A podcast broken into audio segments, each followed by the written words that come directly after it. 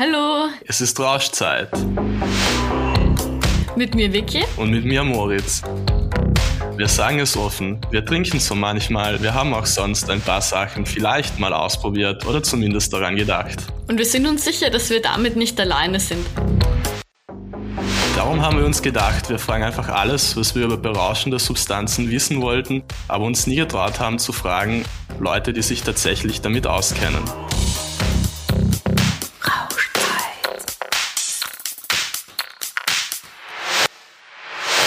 Heute geht es um Alkohol.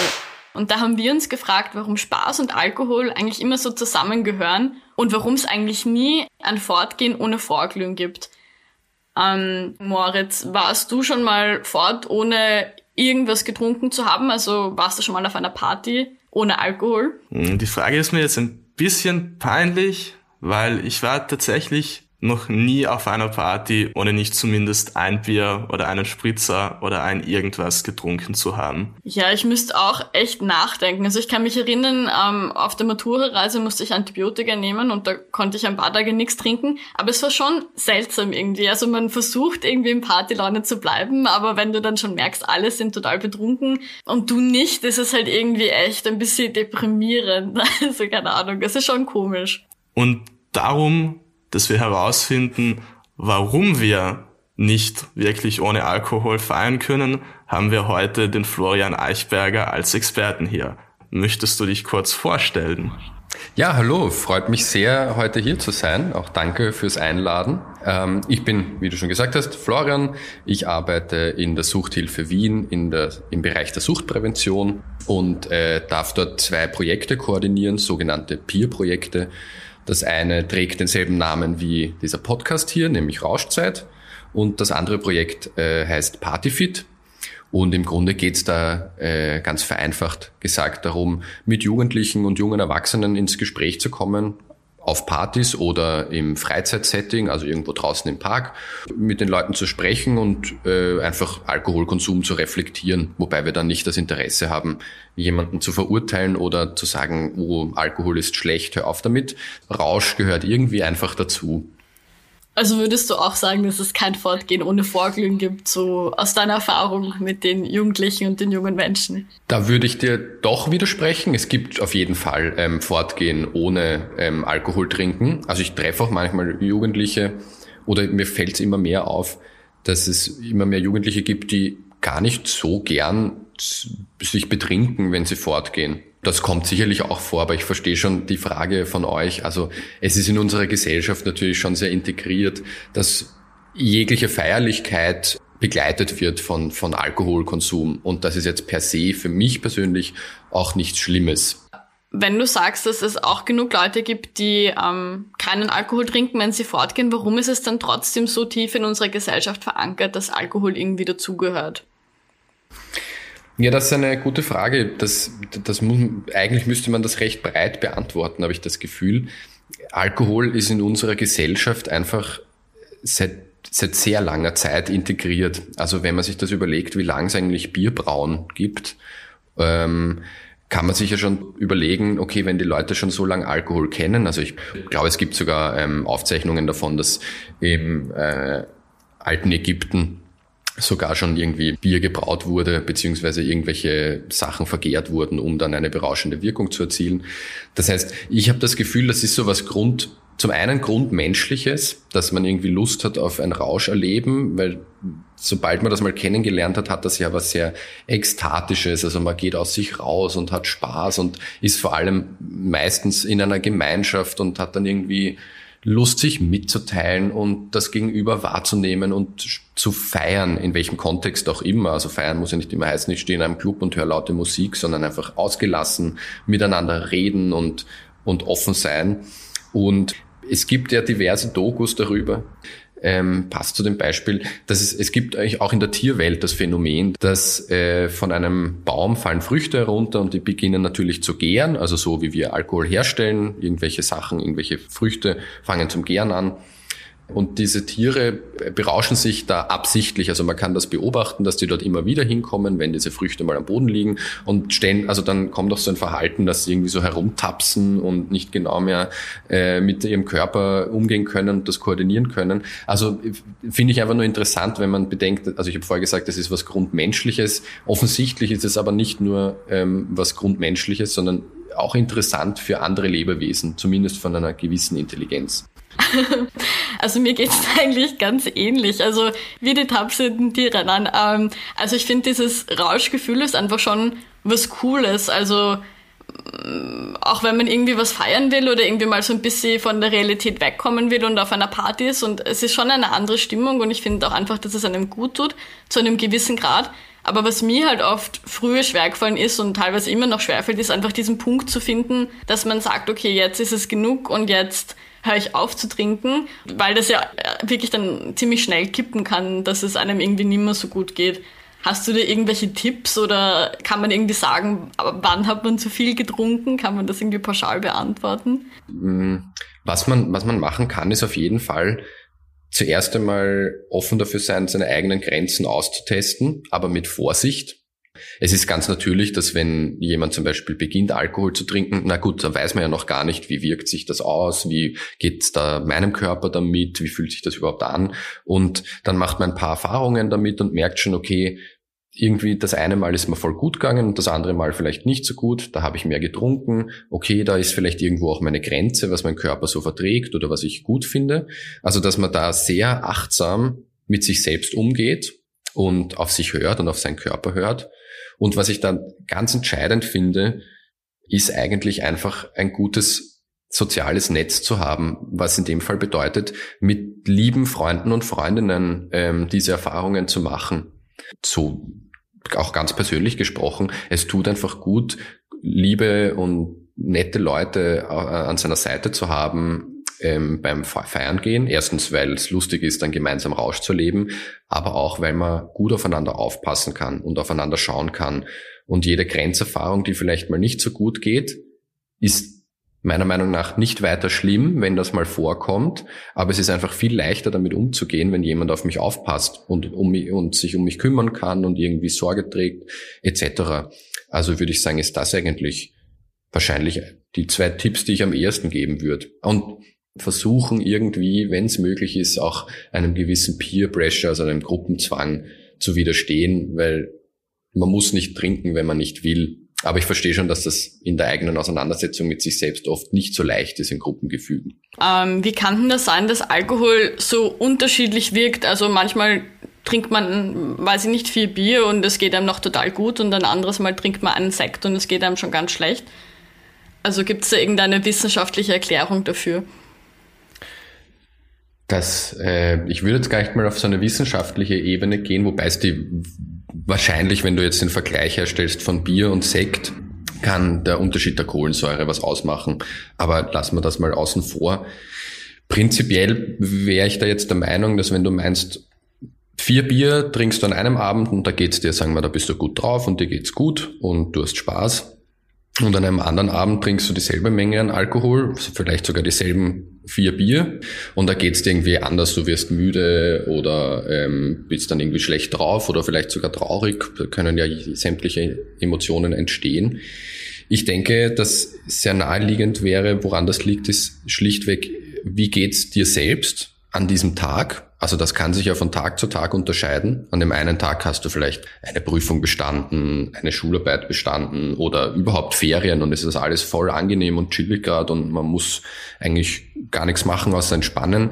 Dann könnte ich mir vorstellen, sind vier Bier im Gemeinsamen mit Freunden ziemlich entspannt und lustig und diese selben vier Bier könnten an einem Tag, wo man vielleicht voll schlecht drauf ist, weil was auch immer passiert ist. Also die Freundin hat Schluss gemacht oder der Freund oder ähm, ja, man hat dann einfach gerade eine schwere Zeit, irgendwas passt in der Familie nicht oder man steht vor eigenen Problemen, dann sind diese vier Bier halt, dann wirken sich die einfach anders aus. Also dann ist man selbst ja schon mal anders drauf. Das heißt, die Wirkung, die dann entstehen wird, äh, unterscheidet sich einfach aufgrund dessen, wie es einem selbst geht.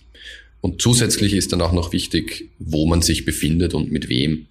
Also das kann sich auch maßgeblich unterscheiden, ob ich jetzt mit drei Freunden zu Hause sitze und ganz angenehm was trinke oder äh, ob ich voll gestresst ähm, mit lauter Musik irgendwo stehe und vielleicht da gerade gar nicht damit klarkomme.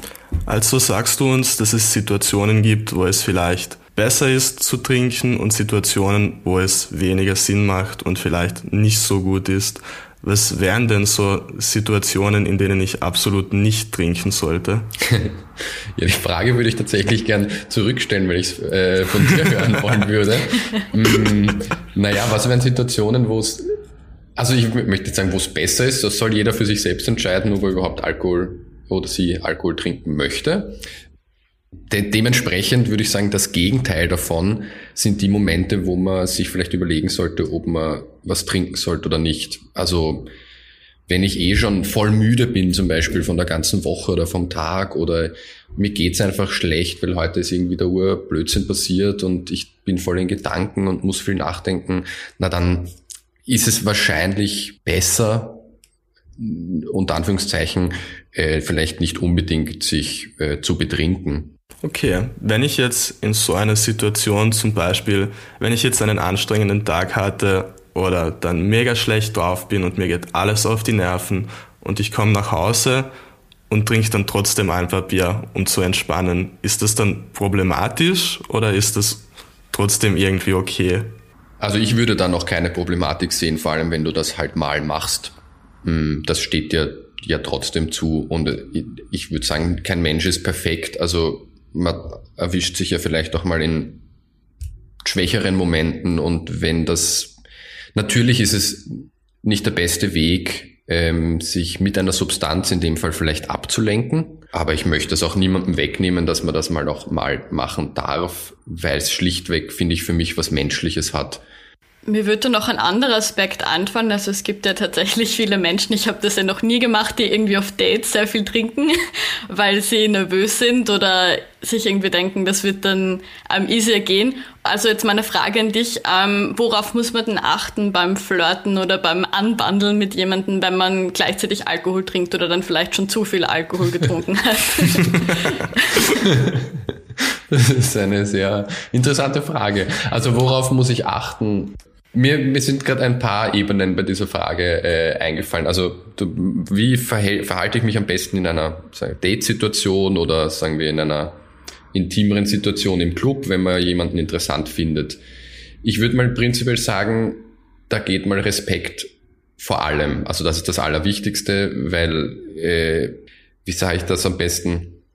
Also es dürfen keine Grenzen überschritten werden und da kann natürlich Alkohol schon dazu führen, dass die Hemmschwelle sinkt. Deswegen würde ich da gerne die ähm, Botschaft geben, dass man da auf sich achten sollte, weil man auch eine Verantwortung für sein Gegenüber hat.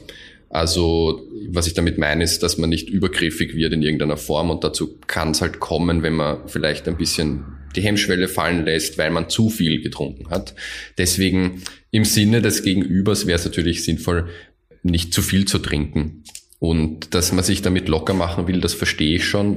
Kann ja eine sehr angespannte, nervöse Situation sein, wenn man sich innerhalb eines Dates trifft. Also das kann ich nachvollziehen. Vielleicht wäre es aber trotzdem im ersten Moment vernünftiger, mit dem Gegenüber zuerst zu sprechen und zu sagen, du, ich bin eigentlich voll nervös und ist mir schon klar, dass es nicht so leicht ist, das zu kommunizieren.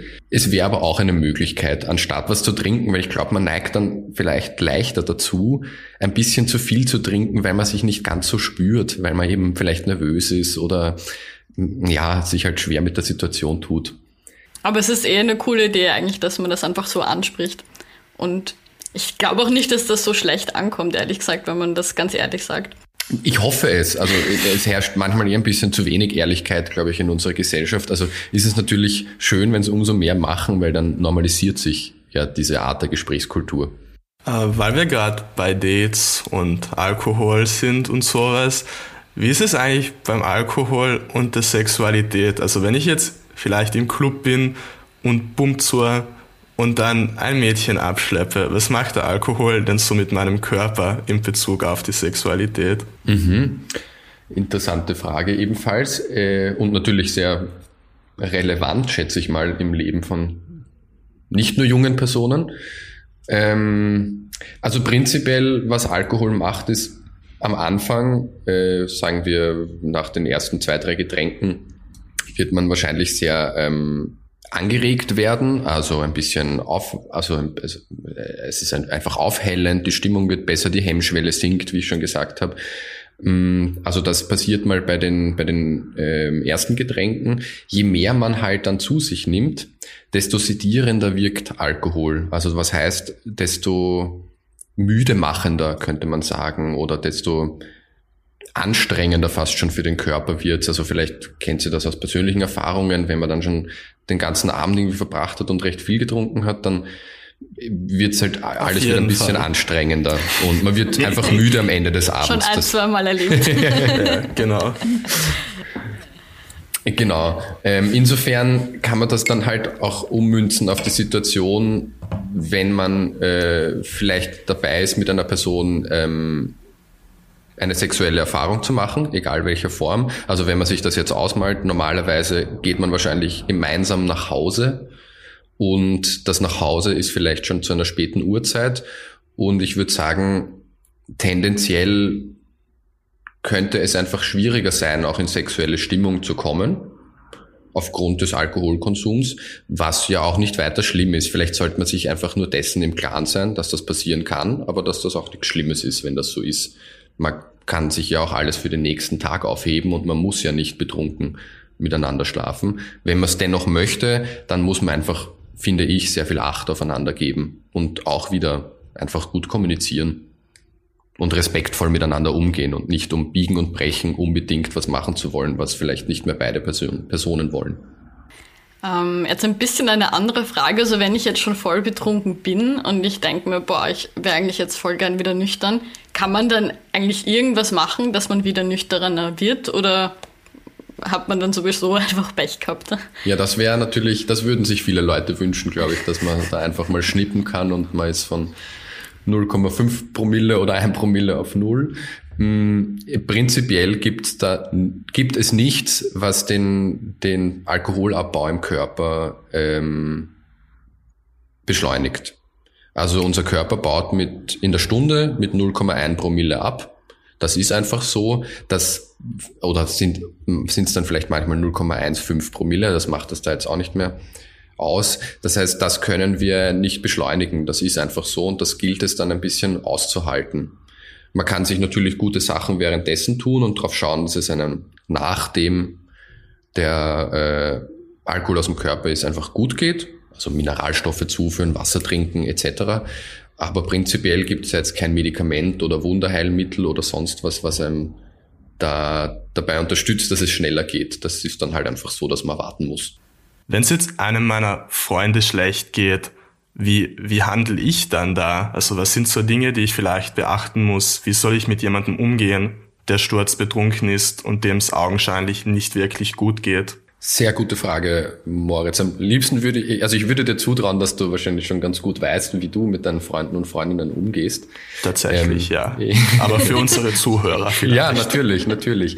Na, ich glaube, ich glaube, dass man da sehr schnell eigentlich als Mensch intuitiv richtig handelt. Ähm, wenn ich jetzt zum Beispiel davon ausgehe, eine Freundin, ein Freund von mir hängt irgendwie schon sehr worum, ich sehe, da geht's nicht gut, was kann ich machen? Ich kann auf jeden Fall mal ähm, zu der Person gehen und schauen, was die Bedürfnisse dieser Person sind. Ja, vielleicht auch einfach die Person darauf ansprechen und sagen, hey, irgendwie finde ich das jetzt komisch, wie du dich verhältst oder ich habe das Gefühl irgendwie, du schau mal, das und das machst du jetzt gerade, ich habe irgendwie das Gefühl, vielleicht bist das nicht ganz du und nicht, dass du dann am nächsten Tag vielleicht was bereust. Also im besten Fall kann die Person ja noch halbwegs zumindest mit mir kommunizieren. Ähm, wenn das der Fall ist, na dann kann man schauen, dass man der Person irgendwie oder kommt darauf an, wo befindet man sich, wenn man jetzt zum Beispiel in einem Club ist oder irgendwo in einem Lokal, dann bietet sich meistens wahrscheinlich an, irgendwie kurz die Location zu wechseln, rauszugehen, frische Luft zu schnappen, wenn das okay ist für die Person natürlich. Ich würde sie auf jeden Fall zu nichts zwingen und ich würde immer auf die Bedürfnisse der Person hören, äh, Wasser besorgen und die Person anzuhalten, da vielleicht mal ein bisschen was zu trinken, nicht zu viel. Und dann auch einfach zu schauen, vielleicht will die Person nach Hause gehen, ähm, ja, da einfach drauf hören, was, was der Person gut tun würde. Das jetzt aber natürlich nur in dem Fall, wenn sie ansprechbar ist und irgendwie äh, eh noch auf einen reagiert. Was wichtig ist, wenn es einer Person so schlecht geht, dass sie nicht mal mehr auf mich reagiert, dann muss man halt einfach sagen, dann greift halt erste Hilfe. Und dann muss man einfach so handeln, wie man das entweder vielleicht schon mal in einem Erste-Hilfe-Kurs gelernt hat oder einfach das machen, was man sich zutraut. Und ich bin da schon immer sehr dafür, dass man im Zweifelsfall äh, die Rettung ruft, weil dafür ist sie da. Also wenn ich selbst nicht mehr weiß, oh Gott, was passiert da gerade mit meiner Freundin, meinem Freund, der liegt irgendwie am Boden, kaum ansprechbar und irgendwie voll unangenehm und ich mache mir voll Sorgen und wenn man selber dann nicht mehr weiß, was tun, dann wenn man irgendwo ist, auf jeden Fall irgendwie verantwortliche Personen damit einbeziehen und äh, im Zweifelsfall immer die Rettung rufen, weil da kommen dann Personen vorbei, die sich auskennen. Und meine Erfahrung ist auch, sobald mal die Rettung da ist, entsteht ein eigenes Mindset und das weckt vielleicht die Person auch nochmal auf und dann ist vielleicht gar nicht die Sache so schlimm, aber umso besser, dann geht es niemandem schlecht und alles ist in Ordnung. Wie ist es jetzt, wenn man minderjährig ist oder einfach noch nicht alt genug, um legal zu trinken und man halt, wie man es so macht, also wie ich es zum Beispiel früher gemacht habe, trotzdem trinkt und es dann jemandem schlecht geht, was passiert, wenn ich dann die Rettung rufe? Hat das irgendwelche Konsequenzen oder was passiert da? Ich bin mir nicht zu 100% sicher, deswegen ist mir das auch wichtig anzumerken. Äh, ich denke, grundlegend passiert dir jetzt mal nichts, weil auf jeden Fall wirst du, wenn es dir schlecht geht und es notwendig ist, ins Krankenhaus gebracht. Also da haben wir zum Glück in Österreich ein gutes Gesundheitssystem, wo du das auch nicht zahlen musst im Normalfall. Was natürlich sein kann, ist, wenn du minderjährig bist, und noch gar nicht Alkohol trinken darfst, dass deine ähm, erziehungsberechtigten Personen äh, kontaktiert werden. Ich hoffe mal ganz stark, dass das in einer halbwegs vernünftigen Absprache mit dir passiert und dass das dann nicht von oben herab so ist. Ich glaube, das ist dann halt abhängig von der Person, die einen behandelt hat oder da für einen da ist. Ich denke, das wäre wahrscheinlich eine Konsequenz, die ich mir auch durchaus für jugendliche Personen, denen das passiert, unangenehm sein kann. Nur denke ich mir dann, besser, ich habe ein unangenehmes Gespräch vielleicht mit meinen Eltern, die hoffentlich cool damit umgehen, als mir geht's komplett beschissen oder ich, mir hätte niemand geholfen. Also genau, das wäre meine Vermutung, was passieren wird.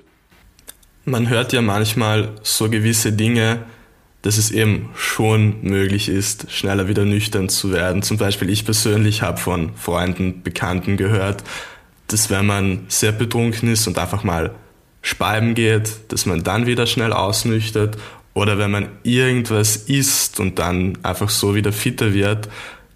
Stimmt es denn nicht oder wie schaut das aus?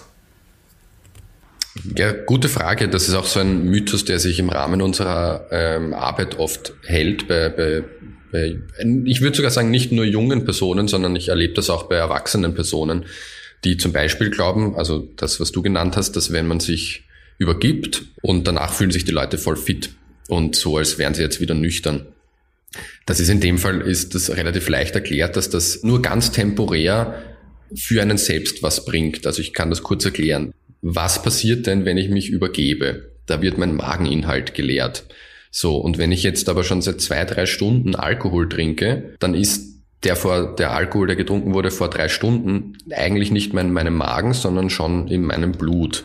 Das heißt, ich kann eigentlich nur noch die letzte halbe Stunde aus meinem Körper rausbrechen. Das heißt, nur die Getränke der letzten halben Stunde, wenn ich da überhaupt viel getrunken habe, kommen dann da raus. Okay, dann ist man aber noch halt noch immer eigentlich betrunken von den vorigen Bieren oder sonstigen Getränken. Das Ding ist halt, dass man sich so, man fühlt sich total fit, nachdem man erbrochen hat. Das kann man aber beobachten, egal ob es jetzt unter Alkoholeinfluss ist oder wenn es einem einfach mal so schlecht geht. Der Körper schüttet relativ viele Hormone, ähm, verschiedenste Stresshormone aus, wenn man sich übergibt. Und Stresshormone haben den Sinn, dass man halt fit wird, dass der Körper kurz weiß, okay, ich muss jetzt einfach quasi überleben, ich muss jetzt einfach die Dinge machen und dann habe ich Ruhe. Man wird es wahrscheinlich auch immer merken, dass wenn man sich übergibt und dann einfach eine halbe Stunde vergehen lässt, dass es einem vermutlich ähnlich wieder gehen wird. Außer dass man halt den Mageninhalt von einer halben Stunde äh, geleert hat. Also man nimmt dann vielleicht den Alkohol nicht mehr auf. Aber ansonsten ist das leider nicht sehr wirksam. Und du hast noch ein anderes Beispiel genannt. Genau, Essen. Bei Essen während Alkoholkonsum bringt de facto meines Wissens nach jetzt nur das, dass du die Alkoholaufnahme verzögerst. Aber dadurch wird es nicht weniger. Natürlich möchte ich dabei erwähnen, es ist immer gut, was Vernünftiges, was äh, Ausgewogenes auch vor dem Alkoholkonsum gegessen zu haben und nach dem Alkoholkonsum. Und wenn man sich denkt, boah, ich habe irgendwie Hunger, während ich betrunken bin, ist es nie schlecht, auf seinen Körper zu hören und dem nachzugehen und sich einfach was zuzuführen. Im besten Fall aber irgendwie ich stelle jetzt unter Anführungszeichen gesunde Sachen, also jetzt nicht das Fettigste, was geht. Das belastet also einfach nicht, die Verdauung. Jetzt nicht den, den üblichen Mitternachtskebab beim Fortgehen.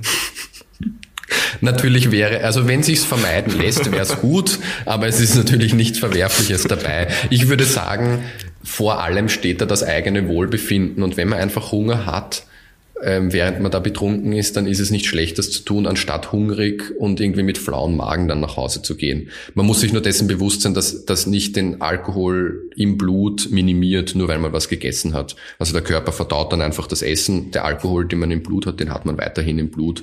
Man fühlt sich aber wahrscheinlich auf einer subjektiven Ebene einfach besser. Und dann finde ich das auch voll okay und gut, wenn man dem nachgeht. Okay, ähm, wenn ich trinke, dann bin ich betrunken und im besten Fall bin ich irgendwann mal wieder nüchtern und dann kommt ja meistens der böse, böse Kater. Was ist das eigentlich genau? Also ich lasse mir ja immer wieder mal von jüngeren Personen sagen, dass sie sowas noch gar nicht haben. Da ist man gesegnet, würde ich behaupten. Ihr früher oder später kommt's einfach, glaube ich. Ähm, was ist der Kater? Naja, im Grunde schnell und einfach erklärt, du nimmst deinem Körper mit dem Alkohol, der dehydriert dich, also das heißt, der, der Alkohol entzieht dem Körper Flüssigkeit und Mineralstoffe, Salze etc. Deswegen immer der Tipp, wenn man was Alkoholisches trinkt, auch nebenbei darauf zu achten, antialkoholische Sachen zu trinken. Und wenn der Alkohol im Körper verarbeitet wird, entstehen gewisse Giftstoffe.